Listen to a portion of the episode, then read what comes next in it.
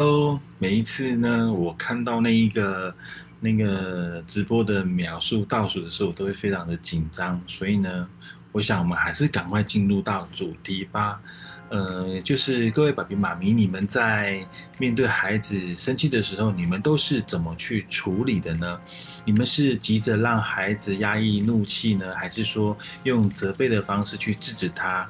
但是宝贝妈咪，你们知道吗？其实宝贝在两个月的时候呢，就会有基本的呃基本情绪了。那七个月的时候呢，就会发展完成。如果呢，现在我们不断的压抑孩子的情绪，孩子在长大之后呢，面对情绪的时候呢，就会有有困难，会难以调试。所以呢，我今天就要来分享两个小 paper，让你的孩子呢可以好好的生气，同时也培养出良好的表达能力。我自己也是使用这两个 paper 才培养出我们家两个情绪还不错的小公主。不能说他们不会生气或是难过之类的，但至少他们会表达心里面的感受，甚至是正确的释放他们的小情绪。这样子，我和太太也比较轻松许多，因为孩子呢，呃呃，能够适度的调试自己的情绪。呃，沟通上面也就比较没有太大的困难，甚至呢，他们也比较不容易生气，可能是因为他们已经知道，就是有时候该怎么自己去调试情绪了。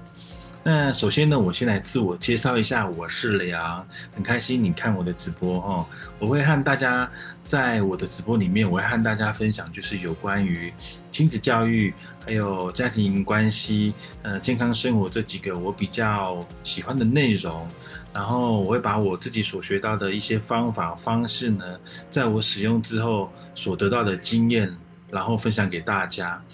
我们家有两个漂亮的女儿。很多人从他们身上呢看见我们亲子教育的成果，因为呃我过去小时候的背景不是那么的好哦，曾经流过浪，然后嗯也很长的时间在孤儿院呃成长，还有也长期也也也有一段时间受到到嘲笑或者是就是反正嘲笑啊，或者是被欺负。呃，因为这样的一个背景哦，所以我特别在意我的宝贝女儿们，她们现在的生活，特别是她们心理层面的那个感受。另外，我跟我太太呢，呃，也一起开了一间童装店哈，我们只贩售零到八岁的童装。除了赚钱之外，我们也会把所有的收益的十分之一作为捐款，然后去捐助那些有在照顾婴幼儿单位的机构。然后现在也还在持续进行中的，就是我们哦不定时的会办呃捐衣的活动。诶，当然也是主要也是收零到八岁儿童的童装。然后呢，我们会整理，然后亲自送到呃幼儿园之类的这个机构。嗯，我想这个是因为我想要把呃我过去那种比较不好的背景、这种不好的遭遇转换成一种正面的力量，然后去帮助这些可能还在不好情况下的小孩，让他们可以感受到，就是说这个社会其实还是。是有爱的，只是我们虽然我们只是做一小一小点而已，但是我跟我太太都还蛮开心在这个里面，而且我们觉得这个这个这一小点对我们来说，我们做的我们觉得我们做的很值得，而且我们觉得做的很有价值。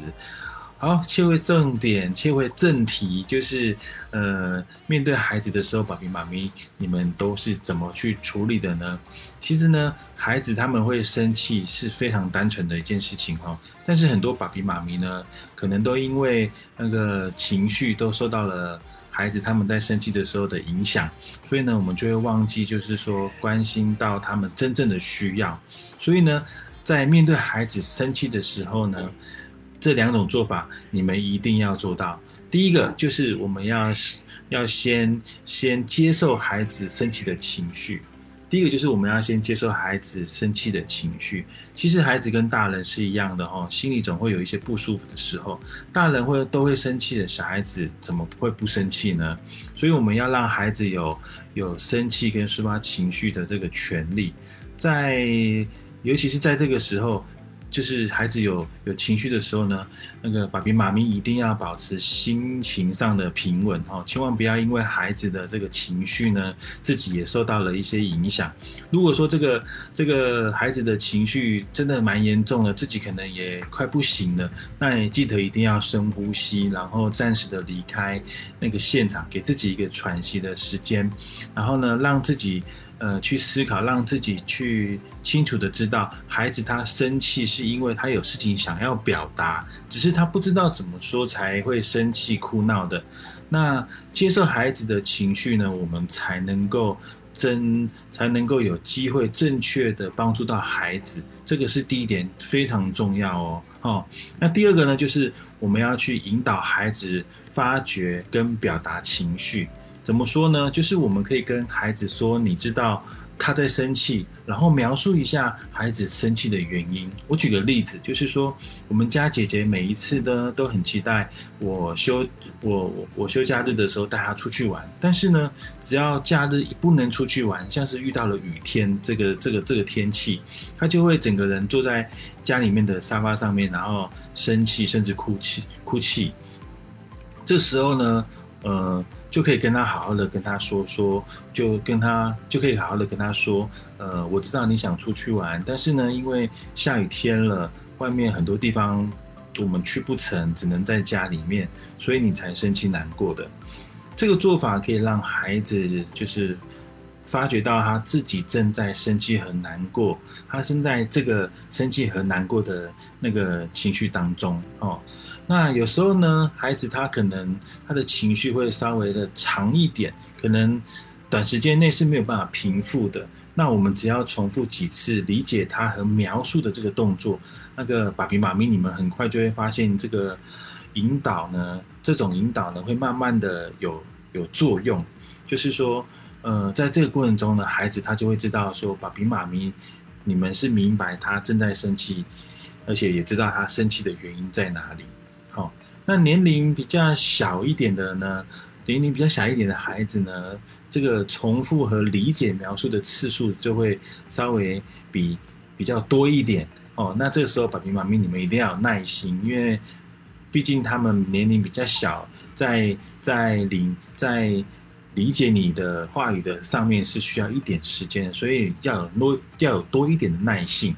啊，如果是碰到那种孩子比较大的，已经有表达能力的这个这个这种孩子呢，我们在引导他察觉之后呢，我们可以问他说，是不是发生了什么事情呢？这种询问的方式呢，可以让孩子呢说出他想要的。这不但可以让孩子说出他想要的呢，也可以帮助孩子去认识他，呃，生气的情绪是从哪里来的。同时，就是说也能够让孩子，呃。他让孩子他会去尝试着想办法解决他自己这个生气的问题，所以呢，呃，总结一下，就是帮大家复习这两个点，就是说，呃，怎么样在孩子生气的时候，爸比妈咪，呃，你们要去怎么去处理这样的情况？可以试这种两种方法。第一种就是，呃，先接受孩子生气的情绪，怎么说呢？就是。呃，我们不要去认为孩子生气是不应该的，而是要完全的去让他去发泄，让他去去抒发的情情绪，让他有这样的那个生气跟抒发情绪的权利。然后呢，好好的跟孩子沟通哦，好好的跟孩子沟通，一定要记得哦，要好好的跟孩子沟通。第二个呢，就是引导孩子发掘，呃，跟表达的情绪，呃，跟表达情绪，对。呃，就是我们要不断的理解他，然后描述那个这个生气的过程，不断的做这几个动作。如果这是针对年龄比较小的，如果针对会表达的的孩子呢，我们就是在引导他察觉之后呢，我们就是可以用询问的方式问他说，是不是呃发生了什么事情呢？这个方式可以让孩子呢去认识说他生气的情绪是从哪里来的，也能够让孩子就是说他们会自己去。去试着想办法解决他们生气这个问题。如果呢，你觉得我的直播可以帮助到你的话呢，就欢迎大家分享，就是跟分享，然后呢，跟追踪我或加我的我的脸书好友，或者是你想呃想询问一些相关的问题，也可以加我的 line，我可以跟你一起讨论相关的问题，一起学习，好吗？